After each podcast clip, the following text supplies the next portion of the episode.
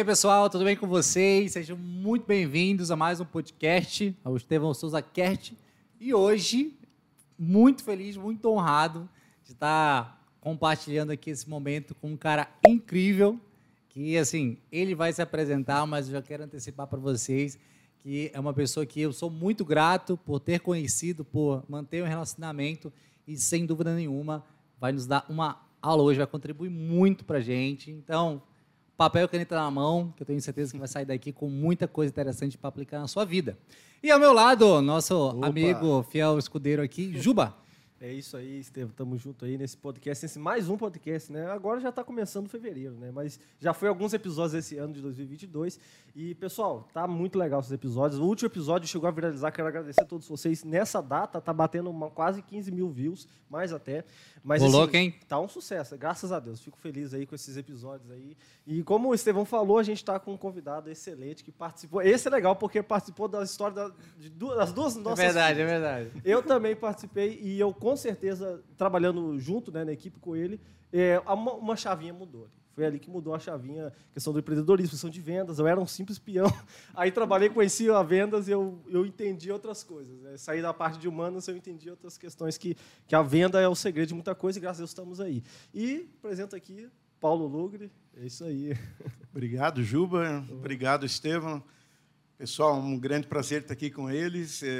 Essas duas fedas, essas duas figuras trabalharam comigo e eu fico muito feliz, antes de mais nada, de saber que eles estão voando alto, estão criando sua independência, estão empreendendo e que um pouquinho da passagem deles pela minha empresa, Sucesso em Vendas, eu vou apresentar, foi importante para o desenvolvimento deles, profissional, humano, e hoje, enfim, com seus objetivos, com seus desafios, com seu empreendimento. E aqui estou eu hoje como convidado de duas pessoas que foram bastante importantes para a minha empresa, que nos ajudaram a crescer, que deixaram o seu legado, a sua história. E eu tenho um carinho muito grande e enormes boas lembranças de ambos, porque o convívio foi muito bom lá. Então, me apresentando para vocês, eu sou Paulo César Lugli, normalmente me chamam só de Paulo Lugli, tenho 59 anos, é, sou casado com a Isabel, estou casado desde 1990, ou seja, estão indo 32 anos. Tenho dois filhos maravilhosos, o Emanuel, que tem 26 anos, é engenheiro civil, a Emília, que está se formando agora em administração de empresas, tem 21 anos. Tenho a honra de tê-los todos trabalhando comigo na minha empresa. Então, é um privilégio poder ter os filhos, né, os filhos que cresceram, os filhos que se desenvolveram trabalharem com a gente. Né? Então, hoje eu sou, sou um dos fundadores da Sucesso em Vendas e sou o CEO. Né? Então, hoje, toda a responsabilidade da gestão, da disruptura, da reconstrução, enfim, de bater o bumbo lá, né? Tá com a minha batuta, tá com a minha responsabilidade. E a Sucesso em Vendas é, é um hub extremamente importante de, de desenvolvimento de soluções para o mundo comercial. Né? Então, nós fundamos a Sucesso em Vendas especificamente em 80, 97, perdão, e então esse ano está fazendo 25 anos e crescemos muito nesses anos, temos a coragem de fazer disrupturas, de mudanças, de crescimento, de inovação, para poder atender todo o mercado brasileiro. Nós temos clientes, estava conversando há pouco com o Estevam, temos clientes em Manaus, assim como temos clientes em Porto Alegre, temos clientes na Bahia, em Minas, São Paulo, todos os estados e desde 2005, também, então, aí há 17 anos, está indo para 17 anos, a gente tem uma filial em Portugal, é, com muitos clientes importantes lá no continente europeu, até porque, por conta de Portugal, temos clientes na Espanha hoje e clientes na Itália. E encerramos um projeto na Inglaterra recentemente. Então, não importa o canal de vendas, né? Então, nós atuamos aí com insight sales, projetos de insight sales, vendas externas, varejo bastante, tudo que diz respeito ao mundo comercial, ao desenvolvimento de vendas, à gestão, à produtividade, à melhoria da vida das pessoas que optaram por trabalhar em vendas. Sucesso em vendas tem uma solução, uma ferramenta, um processo, e a gente faz sempre tudo isso com muito profissionalismo, muito carinho e sempre, principalmente, com muito resultado. Então, acho que a gente tem uma história bastante bonita com sucesso em vendas, e eu peço licença, então, assim, que é, como a minha história não se inicia em vendas na sucesso, e aí tem um outros 20, quase 25 anos antes né, disso, não vou exagerar, porque, na verdade, a minha carreira profissional iniciou-se em 85, ou seja, fui ser estagiário e consultor no Sebrae, hoje é Sebrae, na época era SEAG, e eu tive a sorte, Estevam, de cursava economia ainda aqui em Curitiba, na FAI, e eu caí num departamento dentro do Sebrae que prestava consultoria e soluções em marketing e vendas para varejo. Então, todo médio empresário no Paraná, apesar que nós tínhamos clientes grandes também, que buscavam é, algum tipo de ajuda, solução é, no campo do marketing e no campo de vendas, que buscavam o instituto, né, o SEBRAE, o SEAG, hoje é SEBRAE, na época era SEAG, mas é, é o mesmo instituto, que fosse relacionado a vendas e marketing, era no meu departamento. Eu passei num, num concurso, até tem uma, uma história interessante, porque eram 122 candidatos para duas vagas. Olha, altamente competitivo. e eu né? consegui a minha vaguinha lá, né? Foi, foi um, eu trabalhava no Banco Itaú, então foi assim. Uma batalha, né? Foi, é uma história bem, bem, bem punk assim, né? Porque eu já tinha uma, eu comecei a trabalhar desde os 14 anos e essas alturas do campeonato, quando eu tinha 21, eu já estava há três anos no Banco Itaú. Eu entrei como contínuo Fui promovido para o Caixa, mas eu confesso que me perdoe a instituição Banco Itaú. Eu não gostava de trabalhar no Banco Itaú, mas eu precisava trabalhar no banco. Eu precisava me sustentar e era o que eu tinha para hoje. Mas tem uma história importante. Eu não gostava intimamente, mas eu era reconhecido como o melhor funcionário da agenda, da, agenda, da agência. Tanto que, Estevam, é, tem duas coisas importantes dessa minha passagem pelo Banco Itaú, que antecede essa minha vida comercial. Mas lá começou também. Começou há quantos anos? Lá no Itaú?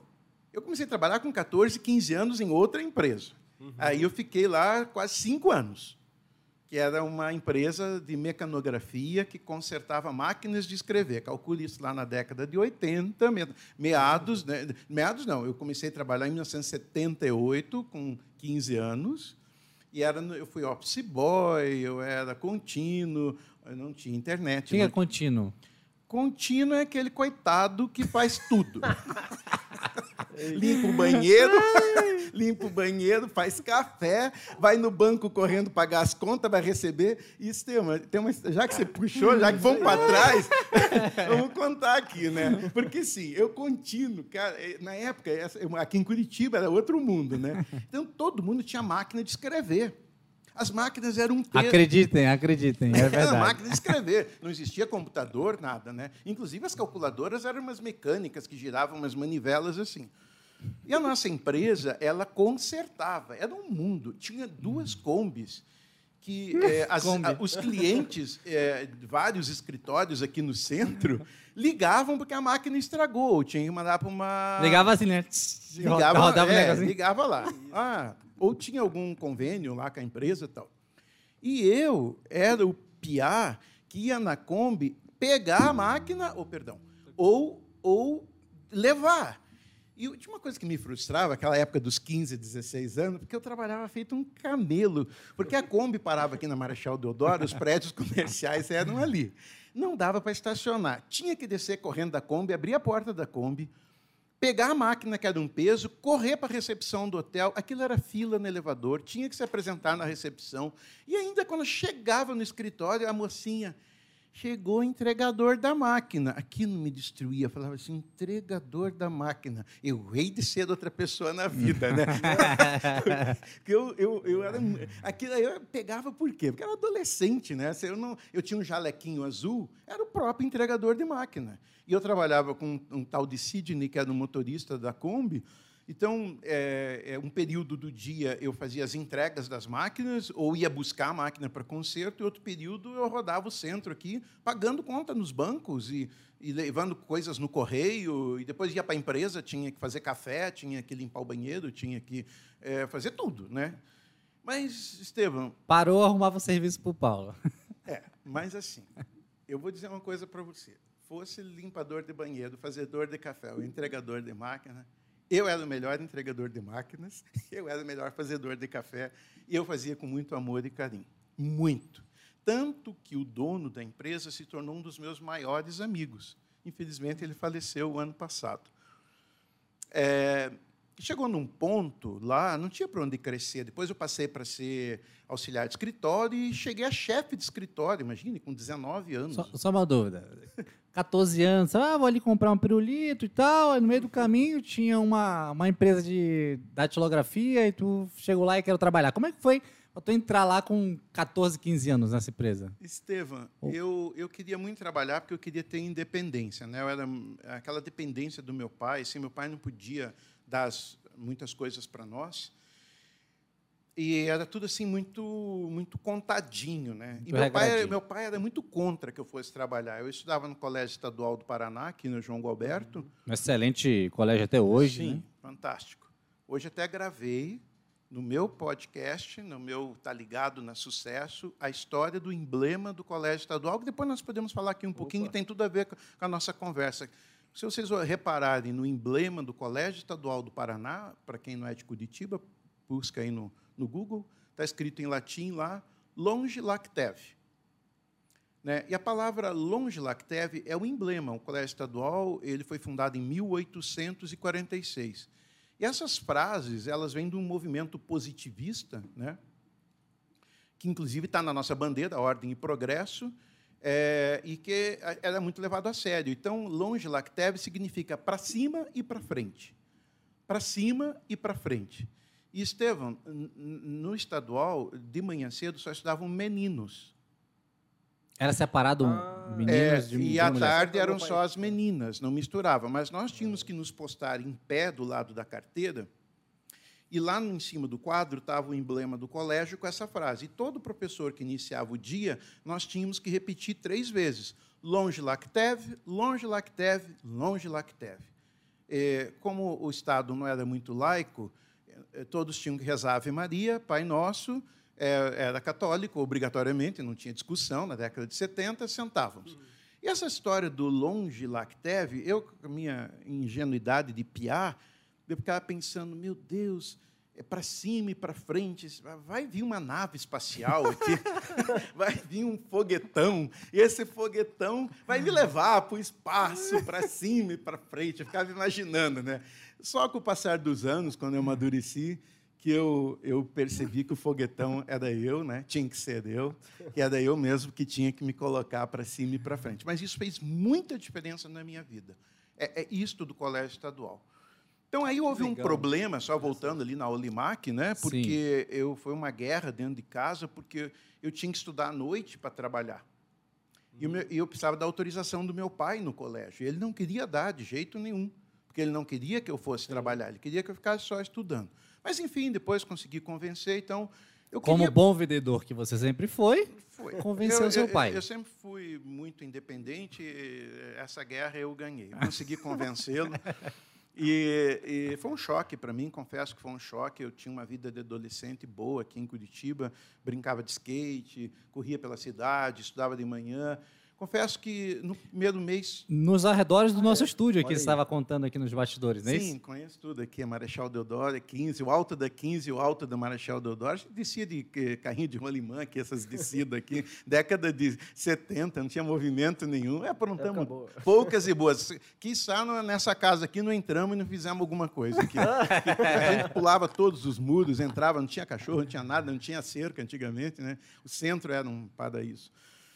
Então, assim, confesso que foi um choque, assim, porque eu interrompi minha adolescência ali. Eu interrompi, sabe? É, eu completamente. É, foi pesado, assim. No começo eu baqueei, puxa vida, dia inteiro trabalhando, à noite tinha que ir para o colégio, dependia de pegar ônibus, chegava em casa meia-noite, No outro dia, seis e meia da manhã, estava em pé, pegava ônibus para ir para a empresa. Então, assim, não achei que ia ser tão pesado. Mas perseverei, o tempo passou. Faz parte, né? É, faz parte, Juba. E chegou num ponto nessa empresa que não tinha para onde ir, né, Estevam?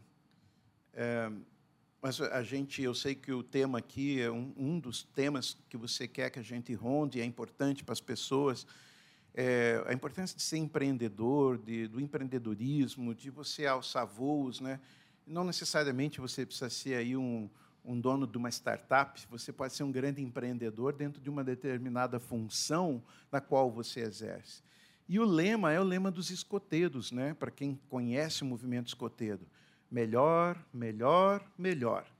O chefe de escoteiro faz os lobinhos e os escoteiros repetirem sempre isso melhor, melhor, melhor. Então, o quanto cada um faz para ser melhor naquilo que é responsável. Eu era um simples office boy numa empresa de consertava máquinas, mas eu me orgulhava daquilo e o meu chefe reconhecia isso em mim. Tanto que quando chegou num ponto, com 19 anos, que eu fui trabalhar no Banco Itaú, ele falou: vá, Vá porque eu não tenho mais aonde te pôr aqui dentro. É você e eu. De você tem eu. Você não tem dinheiro para comprar empresa? Você tem dinheiro para comprar a minha empresa? Eu falei, eu não. Era chefe de escritório. Eu era chefe de dois piá. Meu departamento. Tinha dois que. Né? Eu era chefe de dois piá, dois amigos que eu levei trabalhar comigo.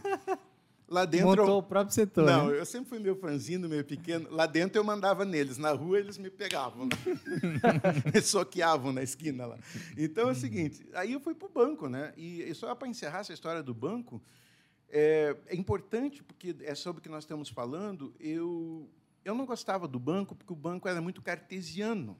O banco, a gente era muito doutrinado a fazer o que estava no manual de instrução.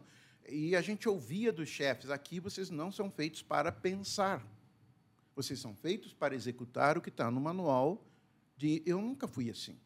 Então aquilo me, me, me sentia sufocado, principalmente quando eu fui promovido para o caixa. O caixa era uma prisão. Você tinha pouco espaço para fazer qualquer coisa, nem para ir no banheiro, tomar uma água. Não filas e filas e filas lá na Vila Áurea.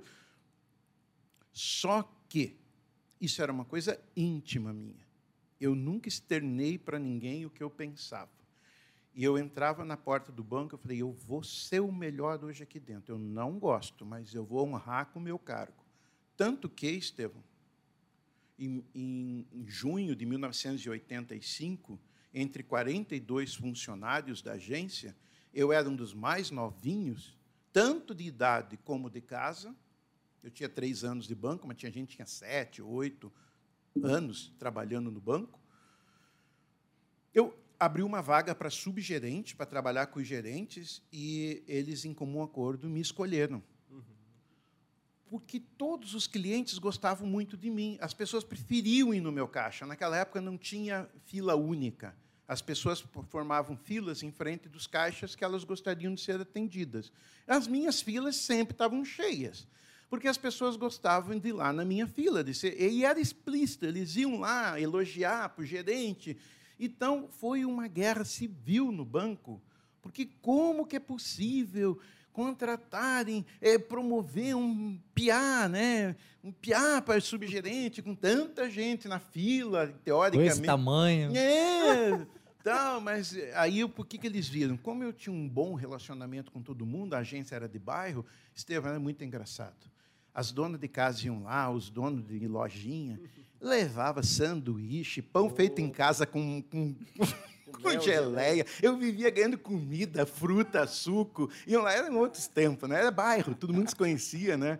Um tempo que nunca mais vai voltar, porque eu eh, ligavam no banco, posto, lojas da Marechal, oh, deposita aí, tipo, 15 mil reais em cheque e vem buscar. Ou 10 mil de reais em dinheiro, não era reais, né? Mas eu punha no caixa, a pessoa não estava ali, ligava para o banco. Aí eu autenticava, pegava o canhotinho do cliente, ia na rua, a pé, três, quatro, cinco quadras, e vinha com o dinheiro no bolso. Ia com o cheque do cliente do banco, porque daí eu punha no caixa, né? Entende? Então não. não, não... Você vê, né? É completamente outros Não, tempos. Assim. É, mas assim, ali teve uma- Confiabilidade, né? Segurança. Falando em vendas, né, Estevam, ali teve uma passagem importante. Teve uma época que o banco permitiu que todos os funcionários pudessem vender é, é, seguro de vida. Dentro da agência tinha uma mesinha que trabalhava um corretor e ele é que abordava as pessoas para vender seguro de vida. E o banco, não, vai ter umas campanhas aí e todo mundo agora pode oferecer seguro de vida e vender seguro de vida. Estevam, dois meses que teve a campanha, eu fui campeão, os dois meses, nacional, de venda de seguro de vidas, e fui honrosamente, emocionalmente falando, pela primeira vez na vida, ai, peguei um avião para ir receber o prêmio em São Paulo, no, no, no- no Cubo Mágico do Banco Itaú, né? Porque eu, como caixa, caixa, tendo que autenticar as coisas, contar dinheiro, pegar duplicata, conta de luz e não sei o quê, e eu. Você já tem seguro de vida? Não. Olha, é muito bom, não pode ficar sem, tem que pensar no seu filho. Eu já emparrava a papeleta, tinha um, eu tinha um resumo de o que, que eu tinha que falar, eu tinha grudado aqui uma cola que a pessoa não via. Eu já, não, é só 10 reais por mês, é débito em conta, vai fazer bom, porque se você ficar viúvo, traz a tua mulher para fazer um no teu nome, porque vai que é, é- é ela que morre. O dinheiro fica para você, daí, ah, isso é bom, né? Traz ela aqui. Não, já faz aqui, preenche, leva para ela assinar atrás. Estevão, ó, foi em dois meses, ganhei o concurso. Ganhei o primeiro lugar. Vixe, Nossa, foi para São Paulo, foi muito bom. Então, o, ban- o banco foi uma escola para mim, apesar que eu não gostava, mas era uma escola de relacionamento com o público, porque banco, agência, é atender pessoas o dia inteiro. E, cara, uma coisa que é importante né, na, na vida da gente é o quanto você consegue desenvolver empatia, quanto você é sensível com os outros Interessante. né? O quanto você sabe entender as emoções dos outros, cuidado com os outros, respeito com os outros, ouvir mais do que falar, né? Isso se te torna um ser humano hum, melhor, né? E no banco, é, eu, eu era muito novo e eu também tinha medo, né? Eu tinha medo dos chefes, era uma, uma, uma- uma- havia uma hierarquia. Então eu tinha, eu não queria nunca, jamais, que alguém fosse reclamar de mim, porque eu tinha falado ou demorado ou feito alguma coisa errada. E depois, assim, eu comecei a pegar amizade com, com o povo, que o povo era o mesmo, né? Os clientes. Eu já sabia de tudo, já, então foi ótimo. E aí houve uma passagem muito muito importante na minha vida, também você conta bem resumidamente, porque houve uma coincidência, o meu sonho era ser esse estagiário lá no Sebrae, porque eu já estudava economia na FAI aqui em Curitiba. E Nessa tinha- época do, do banco? Do, do banco. Uhum. Eu, eu, Estudava eu, eu estudava assim. O banco, inclusive, foi responsável por eu reprovar algumas vezes na FAI. Foi porque o caixa não fechava e você não podia sair do banco. Imagina, que E, e- e eu, lá na Vila Álvaro de ônibus, é, eu perdia provas aqui no centro. Naquela época não é como hoje em dia. que, eh, Hoje hoje está tudo muito mais simplinho, né? mais facinho. Né? Deve ser umas meia hora, um, 40 um minutos. faz de conta que eu estudo, o outro faz de conta que ensina. E está aí meio... meio um- Vivemos no mundo do faz de conta, infelizmente. Por isso que isso é uma oportunidade. Para quem quer ganhar dinheiro, se desenvolver, aproveita. Porque nós vivemos num mundo do faz de conta hoje em dia. As pessoas fingem que fazem as coisas bem feitas, os outros fingem que estão percebendo que está bem feito, uns fingem que pagam, outros fingem que recebem, e estamos aí no mundo do faz de conta. Por isso, quando aparece alguém que faz algo concretamente bem feito, o Brasil é o melhor país do mundo para se ganhar dinheiro, para se trabalhar e para se viver. Falo porque eu conheço pelo menos mais de 30 países. Né? Pessoalmente, né? Diga-se Pessoalmente. diga-se de passagem. Isso aí. E não só por conta de ter a filial em Portugal. Tá? Mas eu viajei. Até para a Índia eu já fui. Já fui para a Rússia. Rodou tá? o mundo, É, rodou o já, mundo, rodei o mundo. Então, assim, Então, É, assim, tem história que não acaba o Brasil, o Brasil é fantástico. Eu não saio daqui por nada. Ah, mas por Tira, tira, tira. Vamos olhar Ah, ponto ah, positivo, ó, né? ó, Olha as oportunidades, Isso. olha as oportunidades, estão cheias por aí, estão no ar, né? Exatamente. Então, assim, foi um problema grave, Estevão, é uma história muito interessante, porque no mês que eu soube que eu tinha sido promovido para ser subgerente, é, eles me avisaram com 30 dias de antecedência e eu ia para São Paulo ficar 15 dias fazendo um curso de liderança em São Paulo. Eu estava muito emocionado com aquilo. Mais uma vez ia viajar de avião, na época era uma coisa muito difícil. E eu ia ficar hospedado em São Paulo, eu ia fazer um curso de liderança, aquilo estava bom. Só que surgiu esse concurso para fazer estágio no, no Sebrae, no SEAC. E eu me inscrevi. Os dias foram passando e as etapas do processo seletivo no SEAG foram avançando. E eles viviam me chamando. Eu vivia dando mentira e desculpa no banco, porque eles marcavam amanhã às três da tarde, tem que estar aqui que tem prova de não sei do quê. E eu mentia para o meu chefe que, que cada dia era uma história, porque eu, eu tinha que sair do banco.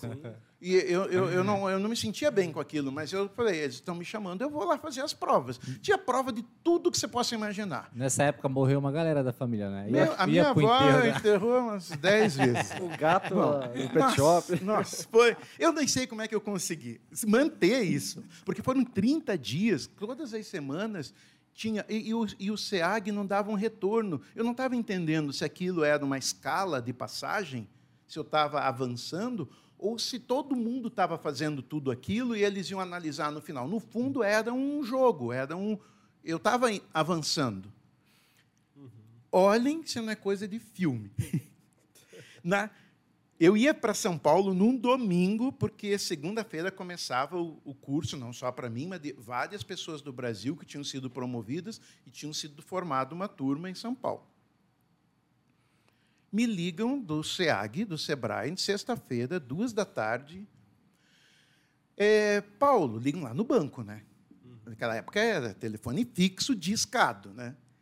É, olha, o processo seletivo foi encerrado e você é uma das duas pessoas que foi escolhido para é, ocupar a vaga de estágio aqui no SEAC. Você tem que vir agora aqui, porque o teu futuro gerente, que você não conhece, quer fazer uma última entrevista com você. Sexta-feira, duas e meia da tarde, o banco encerra o expediente às quatro. Domingo eu tinha que pegar avião para ir para São Paulo. Estevam, mais uma mentirinha, vermelhão, vai deixar o Floriano, me zarpei aqui para o centro, vou para a sede do SEAG. O, o meu futuro, que foi depois meu gerente, começou a me fazer umas perguntas. Você é um bom aluno? Eu falei, cara, eu acho que eu não sou um bom aluno. Você lê muitos livros? Não, eu não leio muitos livros. Como é que você passa na faculdade? Cara, eu passo raspando. Tem que ter seis, eu tiro 6.1 quando eu não fico para as DPs. Mas você já reprovou na FAI? Falei, olha, eu estou na minha quinta reprovação já. Mas na hora eu pensava, eu estou sendo aqui, eu falava assim, sou sincero, não sou sincero, sou Ai, verdadeiro, não sou verdadeiro. Eu vou falar a verdade. Estevão, ele puxou das gavetas. Eu tinha sido prova de matemática financeira, prova de português, prova de marketing, prova de um monte de coisa nesses 30 dias. Ele viu, pois é, as suas notas foram terríveis no processo seletivo. Você sabia que você foi um dos piores em nota? A tua média geral foi 2,4 numa escala de 10. Nossa Senhora! Ali, Estevam, eu petrifiquei, eu congelei. E eu pensei comigo, o que, que esse cara quer comigo, então? Né? Eu fui muito mal nas provas. Mas o A lógica não tá é comigo. tirando com a minha cara. Fez eu vim aqui para falar que eu fui o último. Aí ele me falou duas coisas em seguida. Mas a vaga é sua. Olha aí. A vaga é sua. E eu vou te dizer por quê. Agora eu sei por que a vaga é sua. Primeiro eu vou te dizer, você só tem, foi em 85, tinha 22 anos. Você só tem 22 anos, mas você foi muito verdadeiro comigo aqui. Porque você não é um bom aluno, certeza de que você não é um bom aluno. Olha as tuas notas aqui. Porém, as psicólogas pediram para eu te contratar, porque ninguém na história do processo seletivo tirou as notas que você tirou nos processos psicológicos. O QE, né? O emocional. Isso. Então, elas viram em mim algo que não estava relacionado tanto ao saber cognitivo, Sim. mas a outros aspectos. E veio a pior da história, porque daí ele falou assim: então, segunda-feira, você tem que estar aqui às oito da manhã. Nem perguntou se estava disponível, né? Começa um curso de formação em consultoria e você vai ter que estar aqui às oito horas da manhã. Eu falei, como? Eu não posso.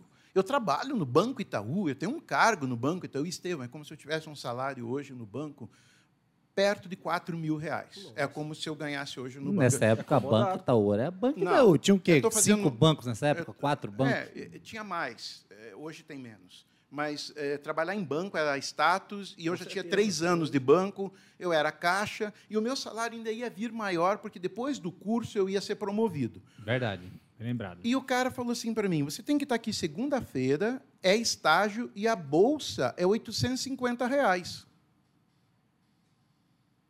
Eu pensei, não tinha me tocado disso. Não é um emprego, não tem carteira de trabalho assinada. Eu vou ter que abrir mão de um monte de coisa do banco. Nossa, Deus. Vou, a meu salário vai cair menos de um terço, 20%, e eu tenho que estar aqui segunda-feira, às 8 horas da manhã. O meu caixa ficou aberto lá no banco. Ficou aberto, o caixa está aberto. Aí, quando eu coloquei essas coisas para ele, ele foi muito frio comigo. Ele falou assim: olha, ou você me diz sim agora, ou eu vou chamar o próximo, porque tem pessoas com um perfil muito parecido que o seu que participaram do processo seletivo. Eu sonhava com aquilo, Estevam. Eu me via lá dentro do Sebrae, do SEAG. Eu via pessoas, outros alunos e outros estágios de aula no SEAG que trabalhavam lá dentro. Tinha professor que era consultor do SEAG. Para mim, aquilo era uma Sorbonne, era um centro de inteligência, de pessoas de QI alto. Eu não pensei duas vezes, falei a vaga é minha, eu resolvo meus problemas, com 22 anos. Eu falei, posso usar seu telefone? Pode. Peguei o telefone, liguei para a agência, falei com o gerente, falei, "G- gerente, eh, ele sexta-feira embora mais cedo, eu tive que sair, mas eu estou voltando aí, não vai embora, eu preciso falar com você. Tá bom. Quando pego o ônibus, corro lá para Vila Álvaro, entro no banco, o banco tinha fechado o horário de expediente. Tava aquele, ficava um silêncio na agência, 45 pessoas fazendo compensação de cheque, fechando caixa, contando dinheiro, já não tinha mais aquele tumulto de gente. Todo eu mundo sei- concentrado, né? É, eu sento na frente do meu gerente e falo assim, peguei a passagem aérea que estava lá no meu guichê, peguei com o dedo, empurrei para ele assim, empurrei a passagem lá. 22 anos, ele já tinha uns quase 50, com a cara de brabo. E eu, olha, eu não vou mais para São Paulo. Eu não vou mais ser subgerente, eu estou pedindo a minha conta. E eu não venho mais segunda-feira também. Ele, "Ah, cá, cá, cá, cá", começou a rir, conta outra, todo mundo na expectativa que o Paulo vai para São Paulo e não sei o quê. E eu, por dentro, assim, tendo um tsunami nuclear. Respirei fundo, olhei para ele, é verdade. Aí ele empurrou com o dedo a passagem de volta, né? E eu peguei, empurrei a passagem de volta. Não vem mais aqui. Cara, esse homem ficou tão brabo. Ele deu um murro na mesa. Moleque irresponsável, bem que me falaram para não promover você, porque promover criança, desculpe o termo, me chamou de piada e bosta, e, e não sei o quê, e um griteiro, todo mundo me olhando. Sabe o que, que ele fez, Estevão? Ele- curioso para saber.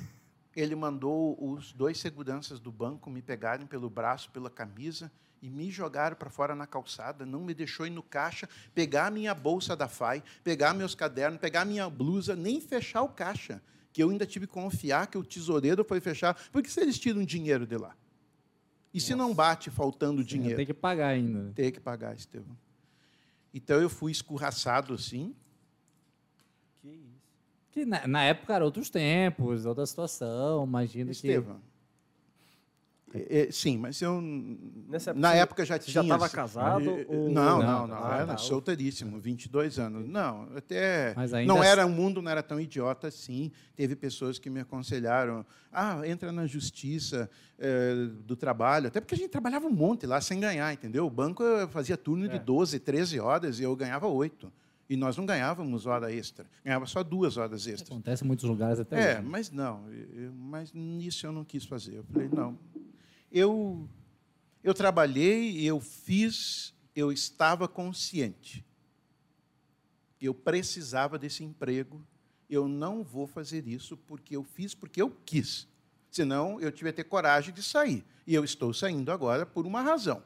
Então, eu penso que as pessoas deviam pensar assim também. Não está bom? Cara, vai à luta. Muda a chave, muda de canal, sai dessa sintonia. Você meio que entendeu também a Não, indignação do. Não, do- do- Teve pessoas que queriam, eu tinha irmãos de amigos que eram advogados. Não, você ganha fácil. Não, não fiz nada. Levou 15 dias para eu pegar minha bolsa da FAI, meu caderno, minha blusa. É, mas, enfim, Estevão, segunda-feira estava eu no Sebrae, feliz da vida, Realizado. com uma galera da minha idade, fazendo um curso fantástico de consultoria. E ali começou a minha carreira de consultor, em 1985, no Sebrae. E, para fechar a história, para a gente focar em outros temas, não sei se a audiência está gostando dessas histórias. Sem, isso é a vida real, sem dúvida, está sendo É, enriquecedor. Olha que bacana, nada é por acaso. Eu fui ser estagiário, sofri muito. Não preciso contar para você que o pau quebrou feio em casa. O meu pai, eles me judiaram.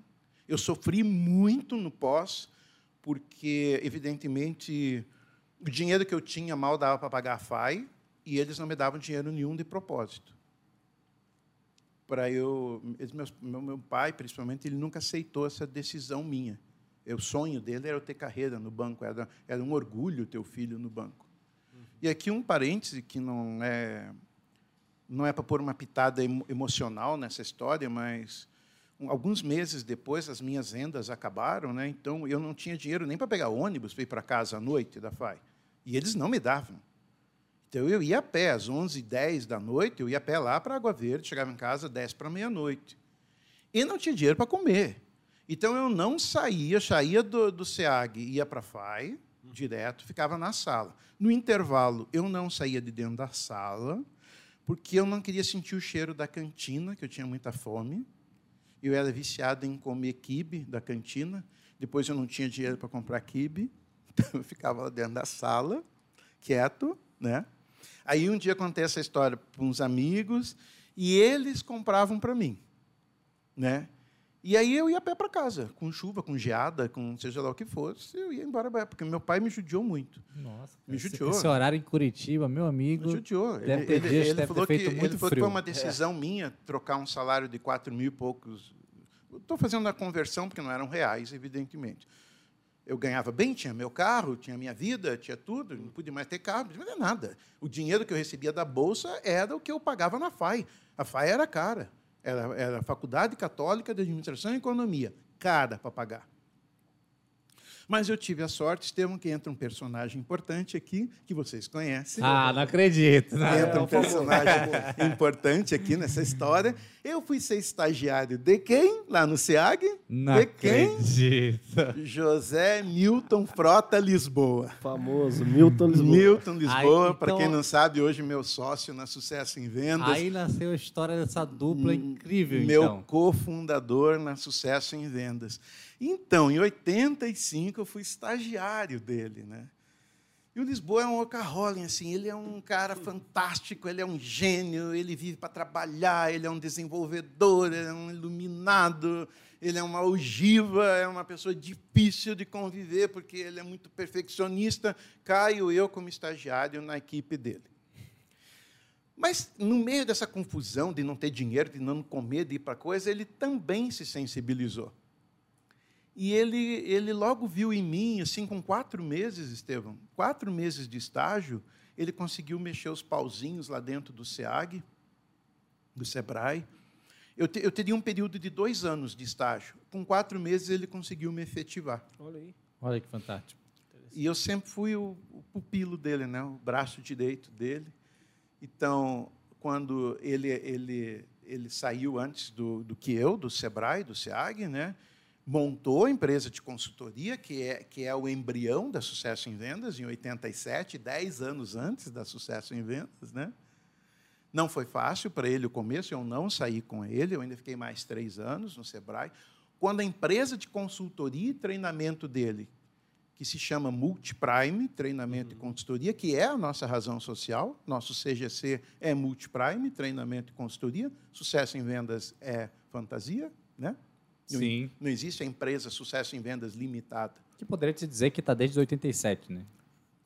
Desde 87. Então, Isso, a, houve, né? houve algumas transformações até que a gente batizou em sucesso em vendas. A gente está procurando ser um pouco mais honesto com a história. Sucesso em vendas mesmo é de 97. Né?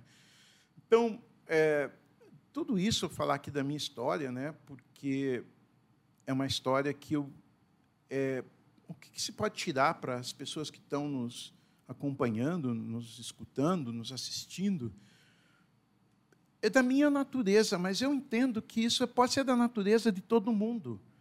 É fazer o melhor, se especializar, entregar algo mais, é, empreender primeiro e ganhar depois, fazer primeiro e ser recompensado depois, ou não ter expectativa de recompensa, fazer porque você ama aquilo, porque você está de cabeça, porque você tem compromisso, porque é tua responsabilidade porque você tem que ter prazer. Eu tenho prazer em fazer as coisas bem feitas. Eu sou um cara exigente, estético, perfeccionista e detalhista, mas eu tenho prazer em ser assim. De ir no detalhe, de cuidar do detalhe, de fazer bem feito, de vibrar com a satisfação do outro. As pessoas não têm noção. É, a sucesso já impactou mais de 600 empresas no Brasil nesses últimos 25 anos. Foram milhares e milhares de pessoas, o Estevam está aqui, o Juba também, o Estevam teve orgulho, e eu tenho orgulho de ter tido o Estevam como consultor no Sucesso em Vendas, foi instrutor nosso, professor, consultor de campo. O Estevam sabe bem do que eu vou dizer.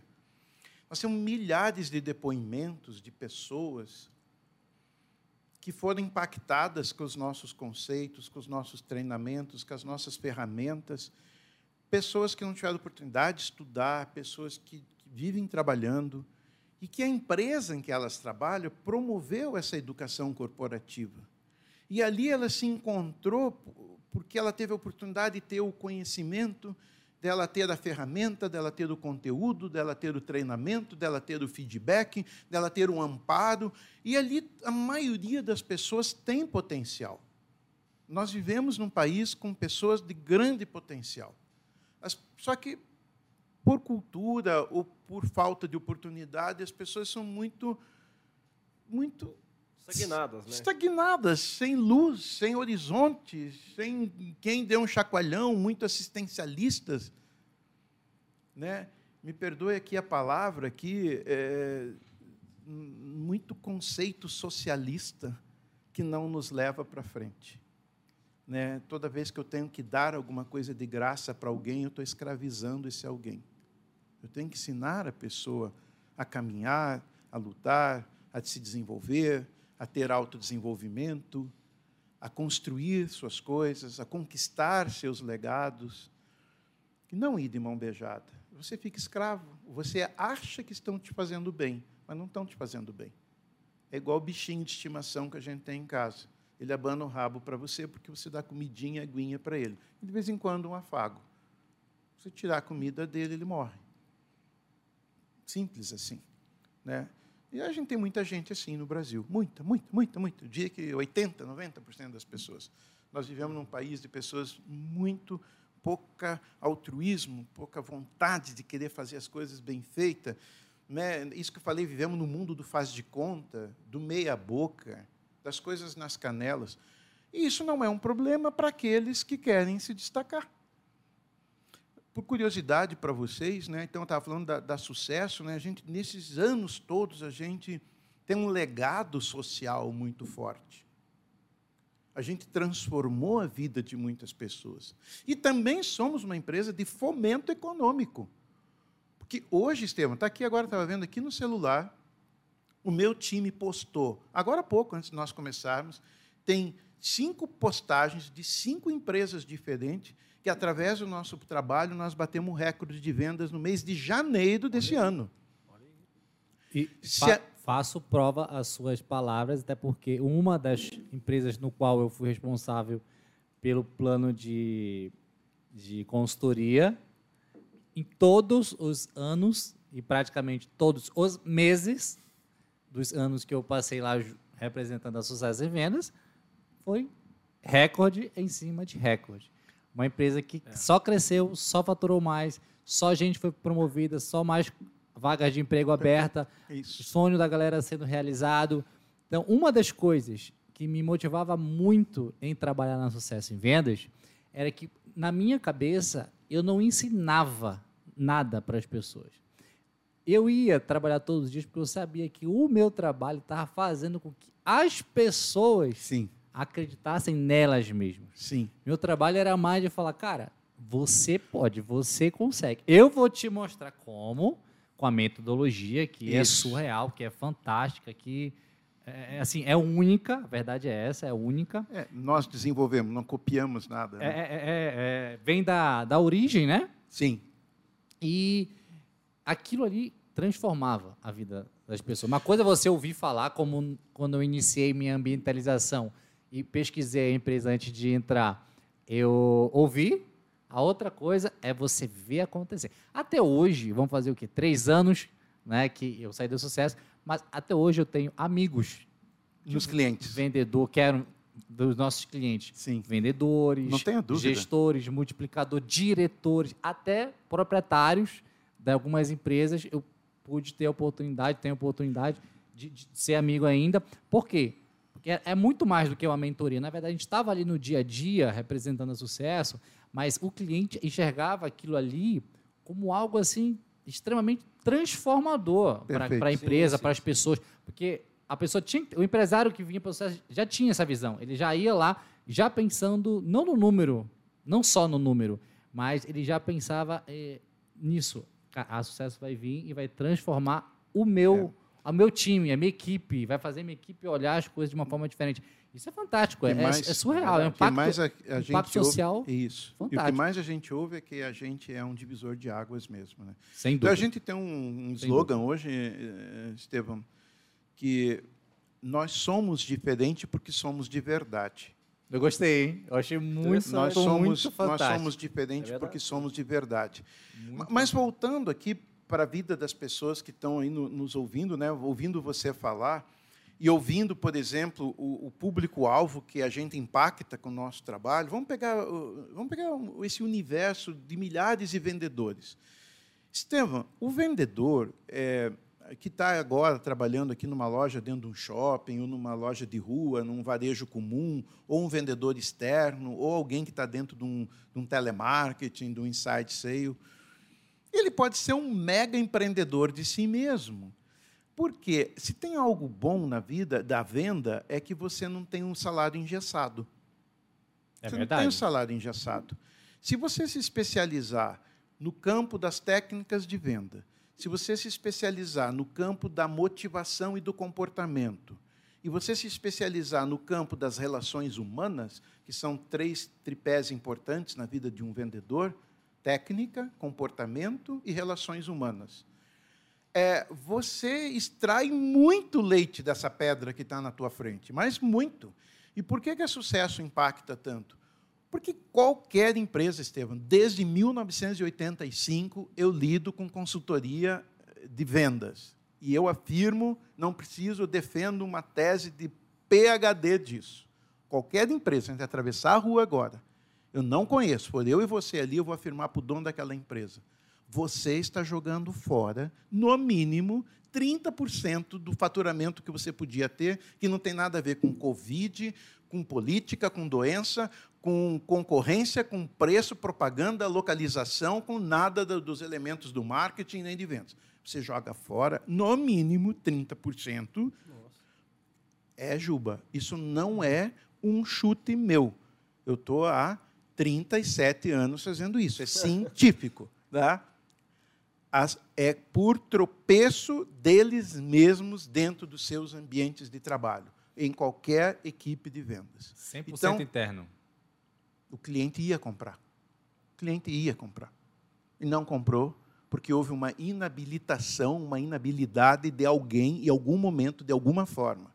Não soube fazer a leitura do cliente, não soube entender, não soube apresentar o produto, não soube negociar a objeção, não soube, não soube, é customer centric. Não tem essa conotação. Cliente no centro. Não é no produto, não é no, no, no a, a, a venda está muito invertida. Venda se dá na pessoa do cliente não é no produto, não é no preço, não é na negociação. É customer centric, é na pessoa. Né? Então, por que, que o sucesso sempre é muito efetivo? Porque tem esse, esse potencial latente. A gente aprendeu a pôr reagente nele. Eu sei que tem. E a gente vai ser feliz com o cliente. Por quê? Porque ele me dá essa oportunidade. É dele.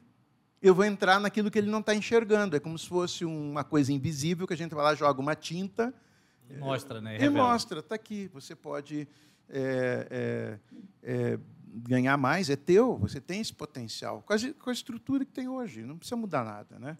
Voltando um pouco nessa tua trajetória, que a gente já viu que não foi uma trajetória fácil, e a gente tem visto aqui em cada episódio do nosso podcast, quando o empreendedor ele chega e conta a sua história, a gente vê que de fato não foi Alice no País das Maravilhas. Não. Foi construído com muita dificuldade. Só olhar os nossos episódios, histórias fantásticas. Mas eu queria trazer de ti um ponto que com certeza o, o a nossa audiência aqui está se perguntando. Tá, beleza. Como que ele conseguia? Como que no momento lá que tu está voltando no frio, de menos 2 graus, que nessa época fazia facilmente em Curitiba às 11h30 da noite. Fazia. Como que tu não Tinha gelo nos carros. Como que você não decidia no meio do caminho falar, não, já chega, cara. Não, já chega, não, não, não, já Voltar chega. pro banco. Como você não desistiu, permaneceu na tua decisão, no teu objetivo? O que que, que, que fazia a, a você permanecer, não desistir nesse caminho? Então, eu, eu, eu acho que isso é assim, Primeiro, eh, até no, no, na nossa live lá da Sucesso, nessa semana, a gente entrevistou lá a Maria Lúcia Rodrigues Correia, que é a nossa parceira, doutora em alguns projetos, e ela, ela falou muito importante sobre é, a, as pessoas, elas, claro que não é tão simples assim, mas você, você sabe o que você quer da vida? Você, você tem clareza o que você quer fazer ou ser? para depois ter. Né? Ser, fazer. Por, por último, ter. Então, é, esse sofrimento todo que foi, esse custo altíssimo meu de, de ter abandonado um emprego, que na época era um emprego bom, que eu ganhava bem, que eu tinha um status, porque a, a cultura era outra, para fazer um estágio e, e, literalmente passar fome, frio e, e, e sofrer mesmo ali, foi muito difícil. É porque eu tinha convicção que eu queria aquilo. Quando você tem convicção, você você acha que você tem convicção de alguma coisa e você vai fazer a coisa e não vai ter problema? Que você não vai cair, que você não vai levar porrada, que você não vai ter dificuldade? Óbvio que vai. Não existe linha linear maravilhosa. Mas é isso que você quer, é isso que você gosta, é isso que você se identifica. É perseverança. A palavra é perseverar. Cara, problema é aquele que daqui a um ano você continua com ele. Isso é problema. Então encare como um problema. Se é algo que é mais passageiro, é hoje, amanhã, é um mês, é menos drama. Menos mimimi, menos nhenhenhé, muito nhenhenhã, entendeu? Não desiste muito fácil das coisas. Cara pensa um ano depois, como é que tá? Vai, tá, ah, é, daqui um ano. Ah, claro, vai passar. Cara, persevera, persevera, pensa que você vai ganhar, né? Então, eu tinha isso é, é, muito claro, né? E voltando a Maria Lúcia, isso que eu queria dizer, é uma frase que me marcou ali na nossa live com ela, que ela falou assim, é, aquilo que você faria de graça, sem remuneração, é aquilo que é a sua vocação, né? Se você é capaz de trabalhar de graça naquilo, é porque aquilo te faz muito bem. Todo o conceito de empreendedorismo ele está focado nisso. Seja você uma pessoa com CLT, empregado.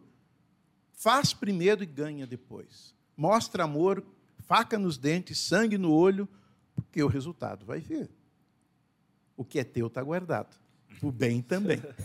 né? É o que é teu está guardado. Né? E eu sempre fui reconhecido. Então, assim, mas eu, eu fazia com amor, com dedicação, com vontade. Eu falei há pouco aqui que é ser melhor, ser melhor.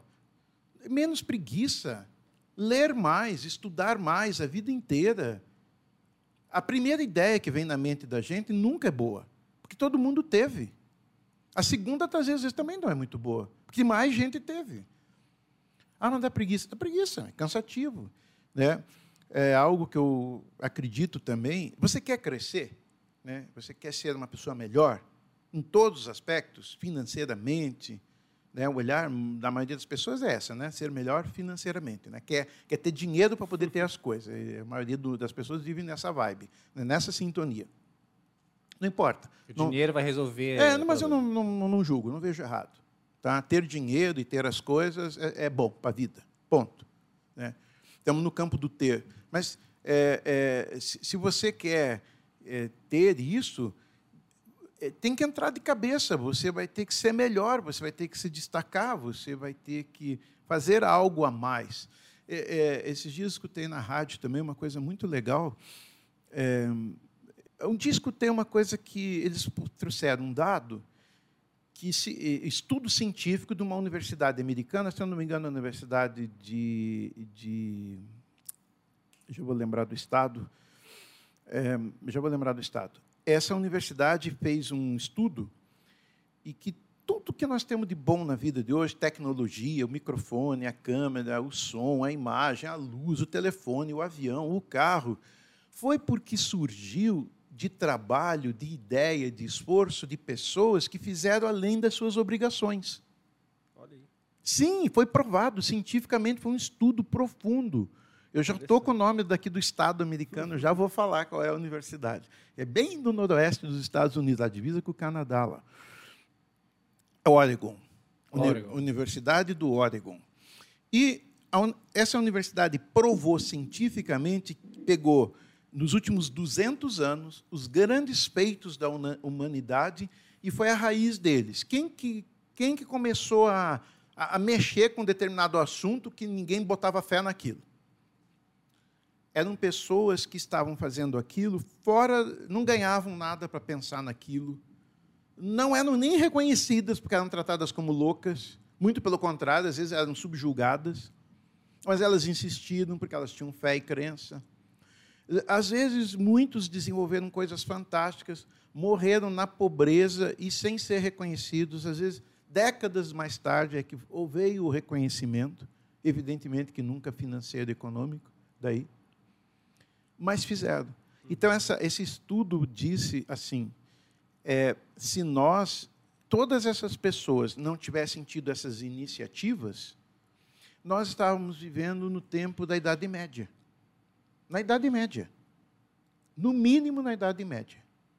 Então, a humanidade, a sociedade, dentro da sua família, seja no teu microcosmos, elas dependem do teu algo a mais. Elas dependem do teu esforço adicional. E nós, nós, nós temos pessoas muito chinfrins, né? É, é, o que, que eu ganho se eu faço? É a primeira pergunta.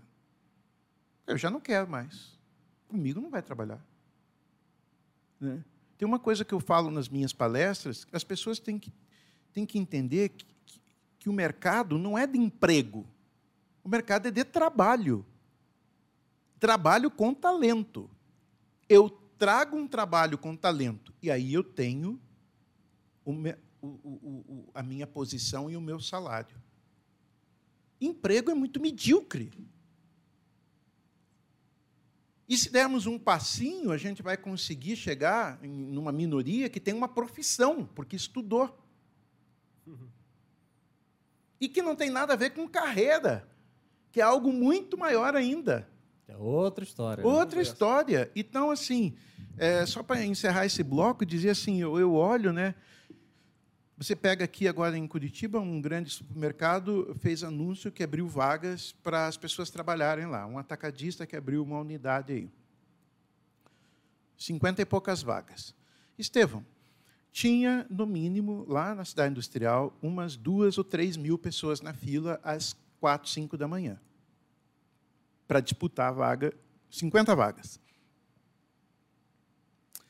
Olha o contrassenso que nós estamos vivendo. Estas pessoas, que às vezes alguns insistem em achar que são vítimas ou sei lá o quê, elas podiam ter feito alguma coisa por elas. O que, que restou para elas? Sem julgamento, sem ser é, estúpido, sem ser muito é, ácido, apenas analisando na luz da razão. Claro que cada uma tem a sua história lá. Mas elas estão lá porque elas almejam aquele tipo de emprego. Deve ter algum benefício. Qual é o emprego que eles estão oferecendo ali? Repositor, caixa, é, auxiliar de transporte, coisas que, obviamente, não requerem nenhum trabalho intelectual, apenas físico ou mecânico. Aí eu tenho sucesso. Nós estamos há dois ou três anos com vagas abertas, Estevam. Nós precisamos de contuidistas, precisamos de social media, nós precisamos de pessoas para o marketing, nós precisamos de pré-vendedores, de inside sales, nós precisamos de é, consultores, nós precisamos de instrutores. Não conseguimos. Não conseguimos, não conseguimos. Já subimos um monte de oferta salarial, vamos buscar Instituto de Recrutamento e Seleção em São Paulo. Estas pessoas estão empregadas e elas não saem por qualquer coisa. Então, o que, que acontece? Aquelas pessoas que estão lá na fila do emprego da rede de supermercado, eu não posso ajudá-las. Eu não posso ajudá-las. Eu não tenho o que oferecer para elas na minha empresa. E nas centenas e milhares de empresas que estão sendo abertas e sendo desenvolvidas daqui para frente elas não, elas não, nós não podemos ajudar aquelas pessoas. E elas não podem nos ajudar. Porque eu tenho vagas abertas e eu não posso ir lá e falar: me empresta sua carteira de trabalho, eu vou te colocar como empregado na minha empresa. Só se eu fosse fazer uma assistência social. Que não é o caso, porque então falo, aí é diferente. Você precisa do, da qualificação, né? Não tem, é. não tem, Juba. Não tem. É, é agora, sim, no mundo de hoje, que a, a informação está aí de graça. Entendi. Antigamente, antigamente ele lutava para ter informação. Uhum. Hoje não. Hoje é um problema menos, né? Sim. Então, tudo isso é, é, um pouco, às vezes, pesado de falar, tem gente que não gosta é complexo, que é. eu fale desta Mas é forma. É Mas é uma visão que a gente precisa ter também. Uhum ela é genérica, é todo mundo é assim? Não, evidentemente que fôssemos um a um, a gente vai entender suas histórias. Mas olhando a grosso modo, do ponto de vista econômico, social, do ponto de vista do emprego, é isso que eu estou falando.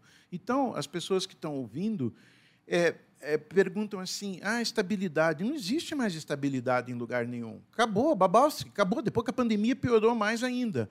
Mas tem uma coisa que te traz estabilidade, que não é o emprego público. É?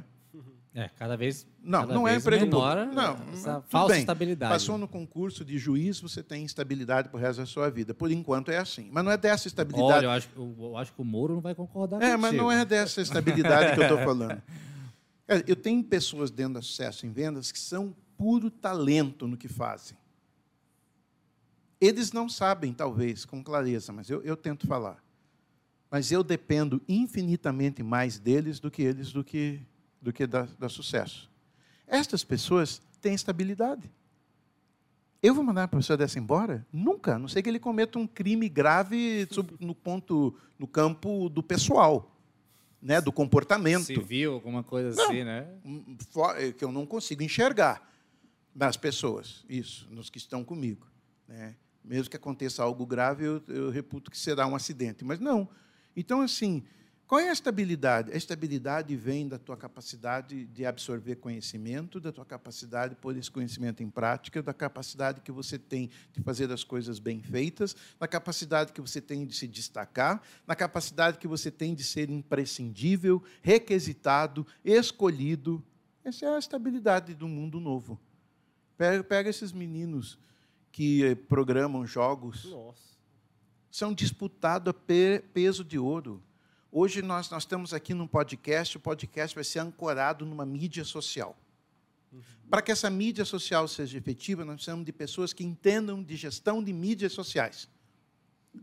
E aí tem dois, três, quatro cargos já que não existiam há cinco anos atrás, que agora está no coqueluche. Né? Um deles é o social media, enfim, o impulsionador, né? o cara que cuida do, tráfego. do, do- do tráfego. Isso né? aí é o engenheiro futuro, isso daí, gestor de tráfego. Não tem, a gente não conhece ninguém. Conheço Tá, só um que mora em Juba. Brasília. Juba, Bom, vai, assim, vai- nós estamos atrás. Eu também estou atrás. Aí o, o cara, ele é bom, ele é bom. Tá. Lá de Brasília tem um. né? Ele quer ganhar o dobro do que eu ganho. Você entendeu? E vale.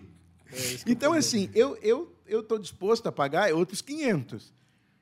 Uma- Ou eu tomo uma decisão de sim e, e sou arrojado.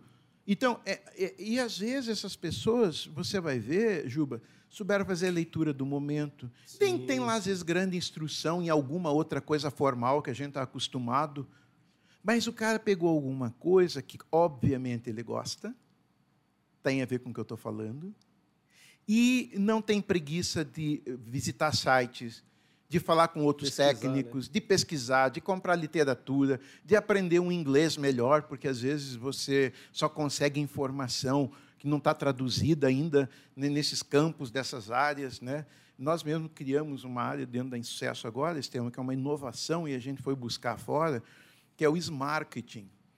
Então, nós não temos mais uma área de marketing e venda. Is, o S de small, né? de, de, de, de- de sales, perdão. Sales. Né? Sales and marketing, is marketing. Né? marketing e vendas, assim. É, na verdade é algo muito mais complexo, muito mais inteligente, porque você mistura os OKRs, as metas, os objetivos, as tarefas, elas são simbióticas, elas estão misturadas entre quem deveria estar pensando em vendas e quem deveria estar pensando em marketing. Isso é muito novo. E isso te traz growth, traz impulsionamento, isso te traz crescimento exponencial.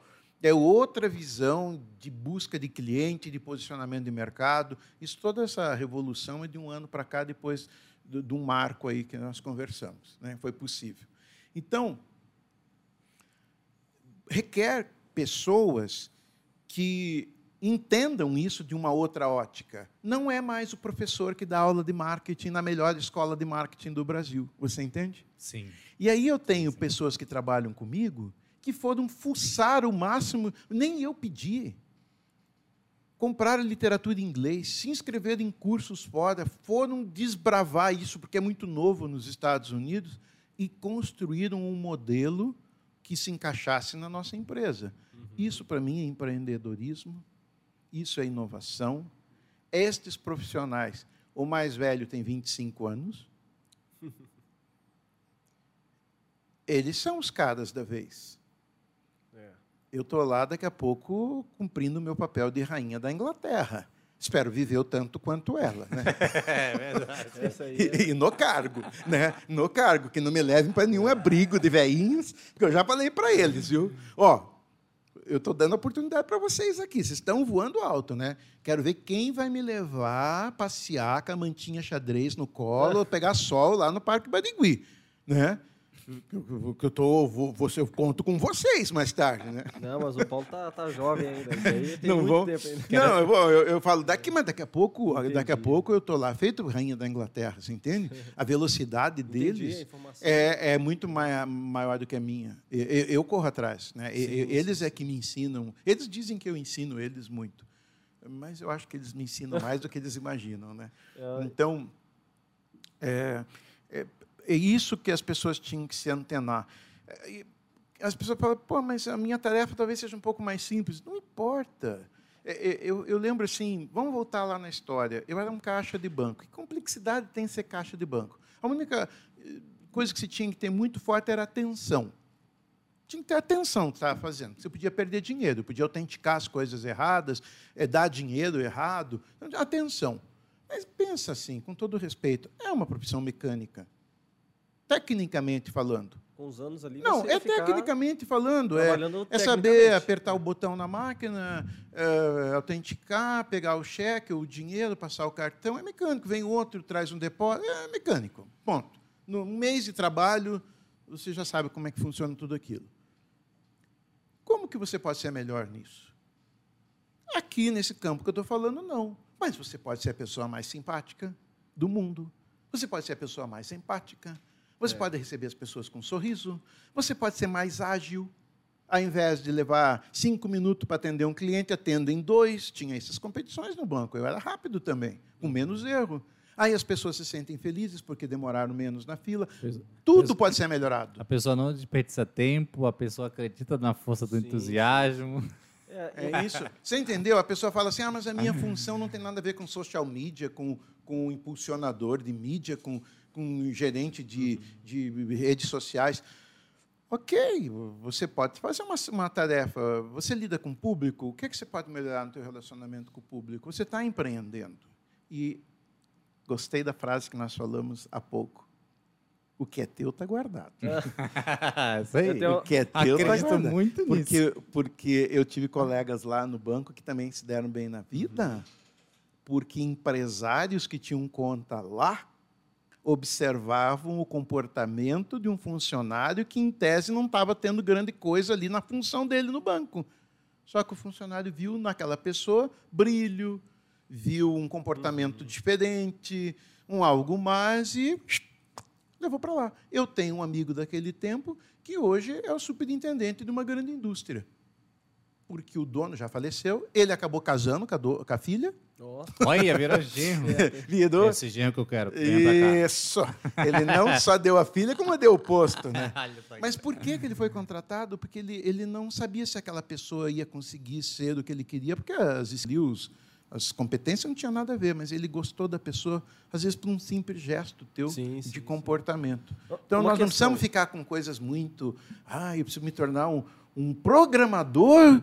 Do zero, né? Um programador de computador, eu preciso ser agora um piloto de foguete, eu preciso abrir uma startup que vai virar um unicórnio. Não, não estamos falando disso. Estamos falando ah, é. da vida normal de todo mundo. As habilidades Só... cognitivas, elas jamais serão ultrapassadas, né? Não. É. Uma coisa que eu sempre que eu comento a relação da questão da empreendedorismo dentro da CLT, uma coisa que eu sempre falo, é, eu não acredito em encaixotar informação. Então, eu vejo muito a galera da internet, o coaching, em podcast, às vezes o cara fala: "Ah, não, você tem que empreender, larga, queima a sua carteira de trabalho".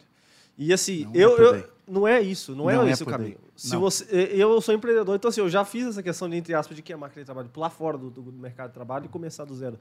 Os perrengues que a gente passa, as, as, montanhas russas, é absurdo. Você ter muita coisa e tal, e às vezes você não conseguir chegar em algum lugar por conta, talvez, de você estar empreendendo. Mas é, é, é, é pedaços, é, etapas da vida, né? Faz parte. Faz é parte momentos, né? Momentos. Eu, eu, eu gostei tem... disso aí, mas eu tenho certeza que pessoas do meu lado, talvez tem gente que eu conheço que não ia aguentar o que eu aguentei, digamos assim. É né? momentos, né, da vida. Não, a pessoa entender, às vezes, se empreender lá onde ela está. Evidentemente que o que nós estamos falando aqui não é para todo mundo. Mas quem está nos assistindo, que faça uma autorreflexão e veja até onde pode ir com o que a gente está falando. Exatamente. Nós não vamos exigir isso de todo mundo, nem todo mundo. Nós não, não, não, não, não, não, nunca, a humanidade nunca vai ser todo mundo na mesma régua. Não vai. Não tem como. Né? Não, e não é para culpar governo, não é para culpar, é para culpar si próprio. Uhum. E, e, eu não vou falar mais de mim, eu falo do Brasil. Estevão vem de Belém, do Pará. Isso. É uma cidade que tem uma realidade completamente diferente da realidade de Curitiba. Uhum. Eu conheço o Brasil todo, conheço quase todas as capitais, pouquíssimas capitais, conheço as periferias de todas as capitais. Eu posso dizer, uhum. se tem um país que tem pessoas que têm habilidade de sair do submundo da pobreza e se tornar um doutor é o Brasil. É. E você vai olhar a história daquela pessoa, ela ficou lá aguardando o Bolsa Família? Ela, por um acaso, ficou lá chorando as pitangas, porque morava num barraquinho no meio de uma favela. O vizinho, que era igual, continua lá. Aquela pessoa conseguiu ascender.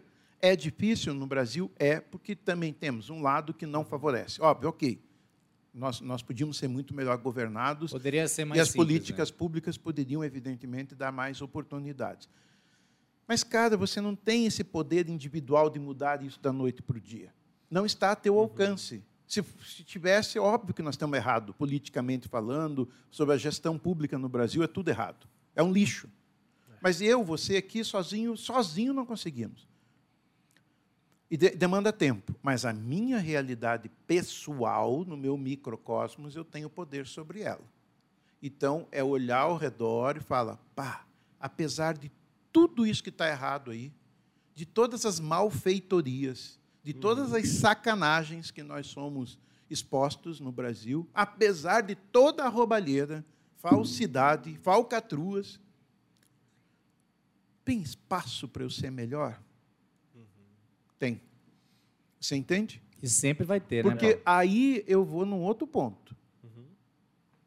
Você pode se arrepender um dia de ficar usando todas essas mazelas como desculpa para a sua desgraça.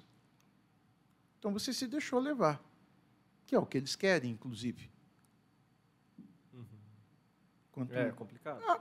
Eles usam isso como Ué, massa de manobra. Ué, também, Juba, né? é, é, é, é, ah, não, não consigo, eu não tenho dinheiro, eu moro aqui nesse bairro muito longe, meu pai é muito pobre, eu estou na escola pública, eu hoje não.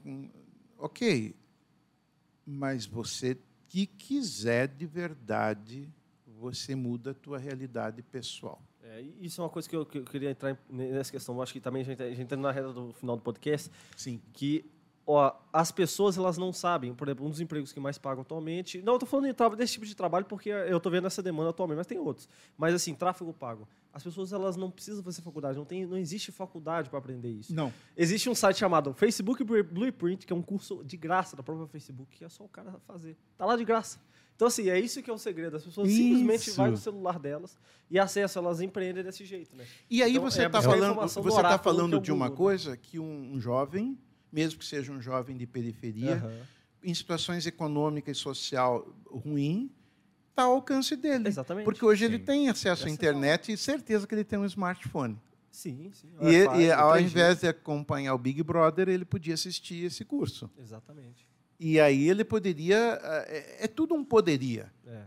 Mas vamos combinar assim: vai dar certo? Não sei se vai dar certo. Mas é melhor é tentar plantio, né? do que você ficar ali reclamando e conformado com a situação.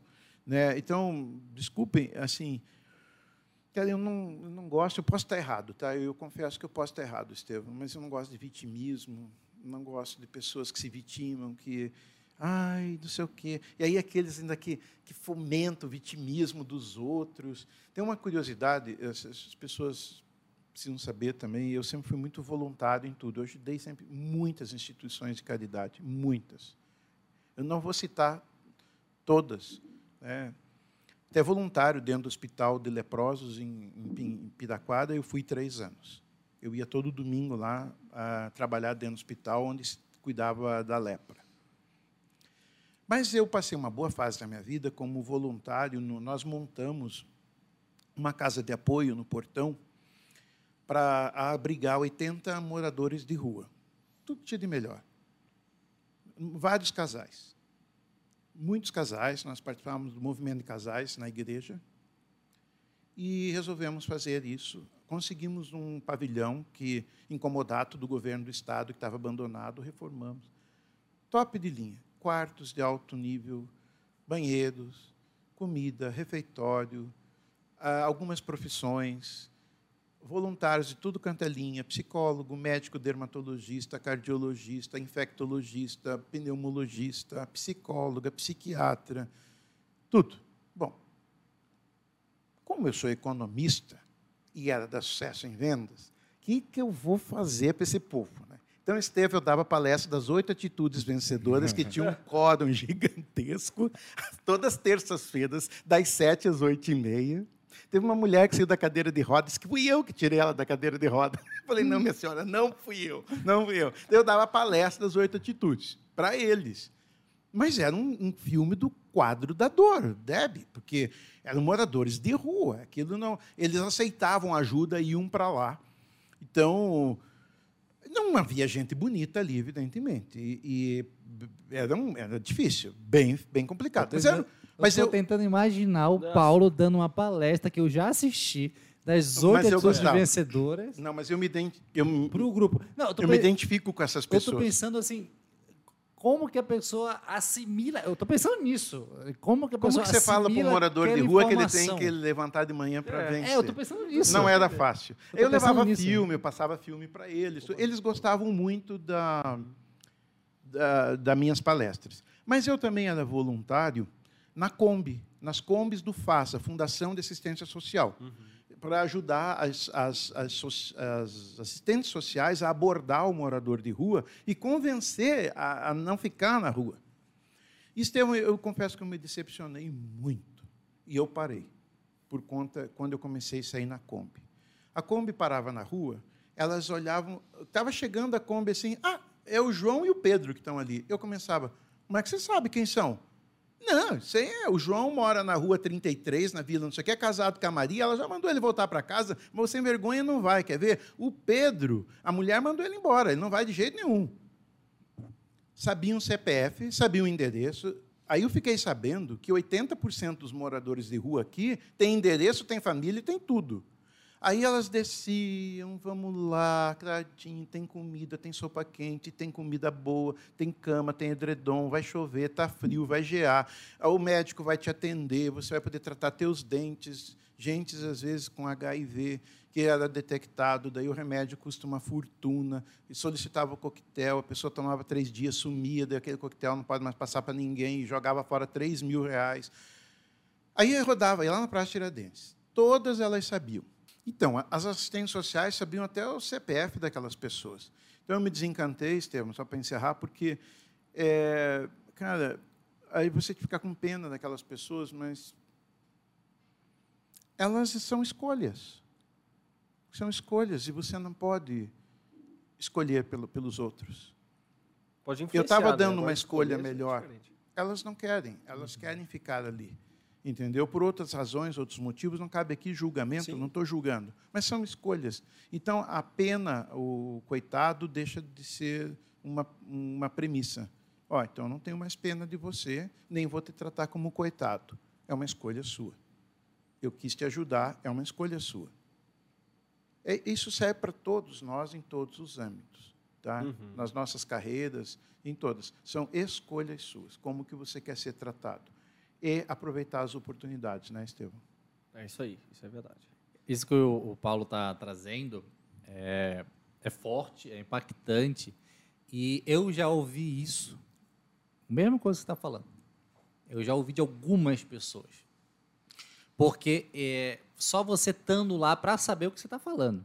É, Porque eu falo porque eu fui. É, eu já estive eu não nesse. estou julgando. Eu também. Eu fui. Eu já estive nesse meio, já conversei com muitas pessoas que têm até hoje projetos, né? E eu, um, pensando uma das principais, um, um rapaz, é pastor inclusive, ele falou, eu perguntei qual como é que era, qual era o maior desafio e tal na época. Ele falou, Estevão, o meu maior desafio é porque eu não consigo vencer. Eu não consigo vencer no sentido de ter resultado. Porque as pessoas estão ali, estão precisando de ajuda. Só que eu vou ajudar e ela vai lá e escolhe dar lá de novo. Então, não. E eu tento ajudar, ela escolhe dar lá de É novo. dela a e ela escolhe dar lá de novo. E ela falou, Estevão, eu acho que assim, ó, a cada 200, 300 pessoas que eu tento, Salva uma. salvar uma. É, lá era a mesma coisa. E eu fiquei, cara, como assim? Ele falou, é. Ele falou, as pessoas têm casa, têm família, têm tudo. Não querem. Cara, mas é escolha. Eu falei assim, cara, tu tá me dizendo que as pessoas escolhem viver aquilo. Ela falou, Estevão, Olha. Escolhe. Por isso que Não são todas. Por isso que a prefeitura tem boas campanhas para você não dar esmola, não ajude. A, a cidade tem a sua assistência social bem organizada. Inclusive, Curitiba, qualquer pessoa. é Está muito só- à frente. Nós moramos numa cidade privilegiada nesse aspecto. Então, aquilo me impactou e talvez esteja impactando a nossa audiência agora, mas como com o tempo eu comecei a fazer esse trabalho, inclusive em hospital também, eu fazia clown, eu ia de palhaço no Trabalhador, né? É, no, no outro hospital que era de leucemia também, eu não lembro o nome agora, mas eu ia, por estar tantos anos dentro do hospital, eu falei, não, eu quero fazer uma coisa também para esse ambiente, tudo. Sim. E quando você vai para campo, A gente pode falar, né? você, é, e você enxerga que não é bem assim. Não é bem como quem não vai lá quer enxergar, principalmente, né? Exatamente. Eu ouvi. E, e romantizar essas coisas, sabe? Tem muita gente que romantiza a desgraça dos outros. Complicado. É, romantiza, Verdade. nossa, olha, vamos lá. E daí é por seu próprio ego. Não é porque quer ajudar a pessoa. A pessoa está fazendo aquilo por ela, pelo ego, né? É, vaidade. né? Vaidade, é. E, e essa conversa é um, para um outro podcast. É isso aí. Gente, é, cada episódio está sendo incrível aqui no nosso podcast. Realmente, é, é, eu tenho em mim assim que a gente precisa desconstruir essa imagem que é muito pregada do, do empreendedorismo, né? Do vilão, né? Que às vezes. É eles- que hoje é. você fala assim, ah, por que, que você quer ser empreendedor? Porque eu quero ser rico, tá? Mas quem te disse que todo empreendedor é rico? É. Ah, porque tu quer ser empreendedor? Porque é, mais- é a forma mais fácil de ganhar dinheiro. Quem te disse que é a forma mais fácil de ganhar dinheiro? Baseado em que você está contando isso daí? E, Isso, fora, é, isso é consequência. e fora outras outras coisas, né? É, é, que, que vai ser uma história linda, né? como o Paulo falou aqui, Alice no País das Maravilhas, vai ser perfeito, você vai decidir empreender, empreender seja né, é, dentro de uma empresa ou criando uma startup, uma empresa, seja o que for, e vai ter aquela história bonita, né? Não. Aí você para para conversar e perguntar quantas histórias de empreendedores você conhece? Quantas biografias de empreendedores você leu? E trazendo esses empre- empreendedores aqui no podcast, a gente tem desconstruído isso e mostrado não só que essa fábula ela é real, que realmente não é assim, é difícil. É. E se eu parasse aqui, eu ia estar só desestimulando, mas em contrapartida, o que, que a gente enxerga? Que é uma oportunidade que, como você falou, é mais responsabilidade Pessoal. pessoal, do que Pessoal, qualquer outra. Não é ser, ser, ter uma história de sucesso, ser um empreendedor de sucesso, seja lá o que for, ter uma realização de vida, não tem a ver com dom, não tem a ver com destino, Tem a ver com, com atitude. atitude. E, assim, a Sucesso em Vendas, vocês vão conhecer, as redes sociais da Sucesso em Vendas estão aí, vocês vão ver lá que tem uma metodologia chamada As Oito Atitudes Vencedoras, da qual eu sou apaixonadaço. E traz muito isso, traz muito você ser responsável pelas suas atitudes, pelo seu resultado, pela sua vida, você ser autor da sua própria história. Perfeito. E falando sobre isso, né, tem um treinamento que vocês vão conhecer aí nas redes sociais da Sucesso em Vendas, que é o treinamento As Oito Atitudes Vencedoras, que é o treinamento no qual eu sou apaixonadíssimo, me identifico demais, que traz justamente essa questão. Que é você, está em você a responsabilidade e a oportunidade de fazer a diferença que você construiu uma história, seja ela dentro de uma empresa ou como empreendedor, não está relacionado a fatores externos, ou a dom, ou a privilégios. Não, atitude. É atitude. É você realmente fazer a diferença, que é comum a todos os empresários que nós conversamos aqui em todos esses É verdade. podcasts. Todos foram intencionais, Paulo. Intencionais querer. em buscar aquilo que queriam. E por incrível que pareça, histórias assim de dar livros, filmes É. de vários eh, eh, gêneros, mas sempre com sacrifício, dificuldade, perseverança e etc. E para a gente eh, eh, terminar aqui essa aula, né, que muito mais que o podcast, foi uma verdadeira aula que o Paulo está trazendo para gente, a pessoa que busca isso. Porque tem, tem aquele momento onde você entende, mas você fica naquela dificuldade. Tá, beleza, eu entendi, mas como, como eu consigo sair da, da, daquela posição de repouso que a física fala, né? Como é que eu consigo gerar a- a- o movimento, gerar aquela energia para que eu eh, saia do lugar? Pensando nisso, pensando na intenção de que as pessoas querem, vamos tirar aquela pessoa que de fato quer escolher assim, quer tipo assim depender, quer, enfim, não, não decide não ser autor da sua própria história. Pensando nas que querem, mas tem essa dificuldade de da ação. O que, que com a tua história você poderia dar de consideração final para a gente cha- fechar com chave de ouro? Aí você pode falar direto aqui para a nossa audiência. Então, bem simples. Porque querer também não basta. Tá? Você quer muito. Cara, comece a agir. Tem que ter determinação. É igual ao regime. Não adianta. Ah, ah, começa, começa, começa mal, mas começa. É, feito é melhor do que perfeito. Tá? Então, começa, começa é, onde você quer chegar, pensa um pouquinho mais para frente, pensa daqui três anos, cinco anos, quem você quer ser, o que você quer fazer, o que você quer ter, o que você gostaria de estudar, onde você gostaria de trabalhar. Tem pessoas que trabalham comigo que falam, nossa, eu me dei trabalhar aqui há dois, três anos atrás que eu sonho, e hoje, graças a Deus, eu estou aqui. Escolhe uma empresa, escolhe uma função, escolhe um, um, imagina na sua cabeça, faz uma viagem, né, que você materializa na sua mente o que você quer. Poder da mente é muito forte para materializar as coisas. Todo mundo, Estevão, todo mundo, aquilo que você quis verdadeiramente de verdade, né, redundante, mas verdadeiramente de verdade na sua vida, e que você não colocou objeção, vocês podem perceber, você materializou. A mente é uma máquina poderosa para materializar o que você quer. Mas você tem que desejar, você tem que imaginar, você tem que ter a tela mental e você tem que começar a fazer as coisas. Né? Não espere o tempo passar rápido. Ontem eu tinha vinte e poucos anos. Parece que foi ontem. Eu tinha a idade do Juba. Né? 27. É, 27. Hoje eu estou com 59. Então, assim, o tempo passa rápido. Né? Então, é isso é, é querer e, e agir. Eu, eu, diria isso, tá, Estevão?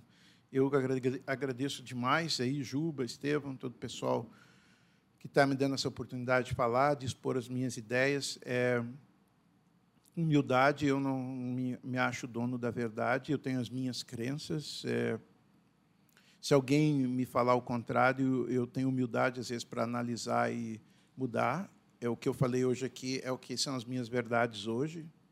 Pode ser que amanhã ou depois, eu, outro tipo de conhecimento, eu mude alguma coisa. Né? É, mas eu vivo as minhas verdades, eu sou muito autêntico. Tá?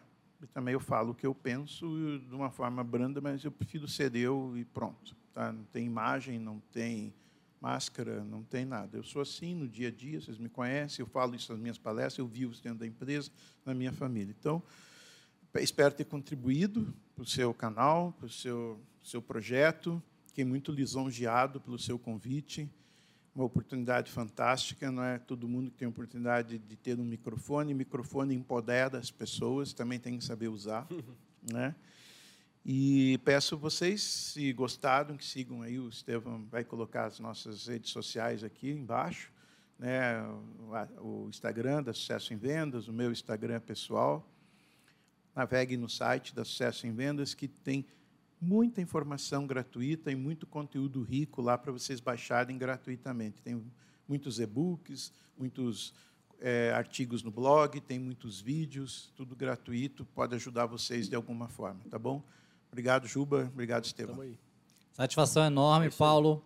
É, como um ex-colaborador da sua empresa, ao qual muito me dediquei né, e trabalhei aí por praticamente dois anos, é, posso falar, parabéns pela empresa que você tem construído, parabéns pelo Obrigado. profissional e referência que você é dentro da sua empresa, oportunidade de ter trabalhado ao lado do, do, da sua filha, né, da sua esposa, conheci também, troquei muita ideia com seu filho, você tem uma família maravilhosa, realmente você é uma pessoa que tem verdade no falar, muito feliz de ter você aqui, de Obrigado. ter é, mantido essa, essa amizade. Muito me alegro né, de poder ter aí essas portas abertas, de estar tá trocando ideia com, com vocês. Parabéns. Você que é profissional, você que busca aí uma empresa que realmente é, queira é, se desenvolver como alguém que trabalhou, né? Não é, não é aquela Sim. coisa indica aí para mim, é. não. Como é que trabalhou em dois anos de sucesso em vendas, eu posso te falar que eu teria pago para trabalhar lá. Fala Obrigado. Eu não mudaria nada se fosse. A gente já, conver, já conversei com o Juba voltar sobre no tempo, isso. eu não mudaria esse momento. Já conversei. Mudaria minhas atitudes, mas o, o onde é, eu fui, os dois, vocês dois foram importantes, vocês dois marcaram e eu fiquei muito sentido quando os dois saíram. Em que pese eu não era chefe de vocês na época, eu não pude fazer nada. Mas, enfim, Fiquei bem sentido mesmo, mas é, tanto é verdade que estamos aqui, né? É isso aí. Obrigado de coração. Obrigado. Gente, mais uma aula aqui incrível. Busque realmente rever, anotar pontos que te chamaram a atenção. A gente vai ter os cortes desse podcast, Isso, vão estar nas nossas redes sociais. O intuito todo é de, de alguma forma, poder te incentivar, poder ajudar para que você consiga alçar voos cada vez maiores e trazer aqui histórias realmente verdadeiras, histórias reais, histórias de pessoas que é, têm é, um know-how e podem falar. Não é aquela dica construtiva de quem não construiu nada. tá? Boa. Boa. Realmente, a gente está Fake, fake. trazendo é, cases de sucesso, É isso aí. tá? E que isso possa te, inspi- te inspirar e agregar aí na sua vida. Paulo, aprendi demais. Obrigado. Profissional, pessoal aqui fantástico. Juba, mais uma vez, obrigado. Pô, tamo junto, Estevam. É isso aí. Prazer sempre estar É contigo. Galera aqui do, do, do, do suporte também, muito obrigado. A você que está com a gente. Tamo junto. Todas as nossas redes sociais, aqui da nossa rede Onway Podcast, a nossa produtora também, Onway Pod, a Onway Productions. Productions. Meu inglês está melhorando, hein? Conforme certo. passar o tempo aqui, estou melhorando. E é um- uma enorme satisfação te ter por aqui. Valeu, Deus abençoe e um forte abraço. Até mais. Tchau, tchau.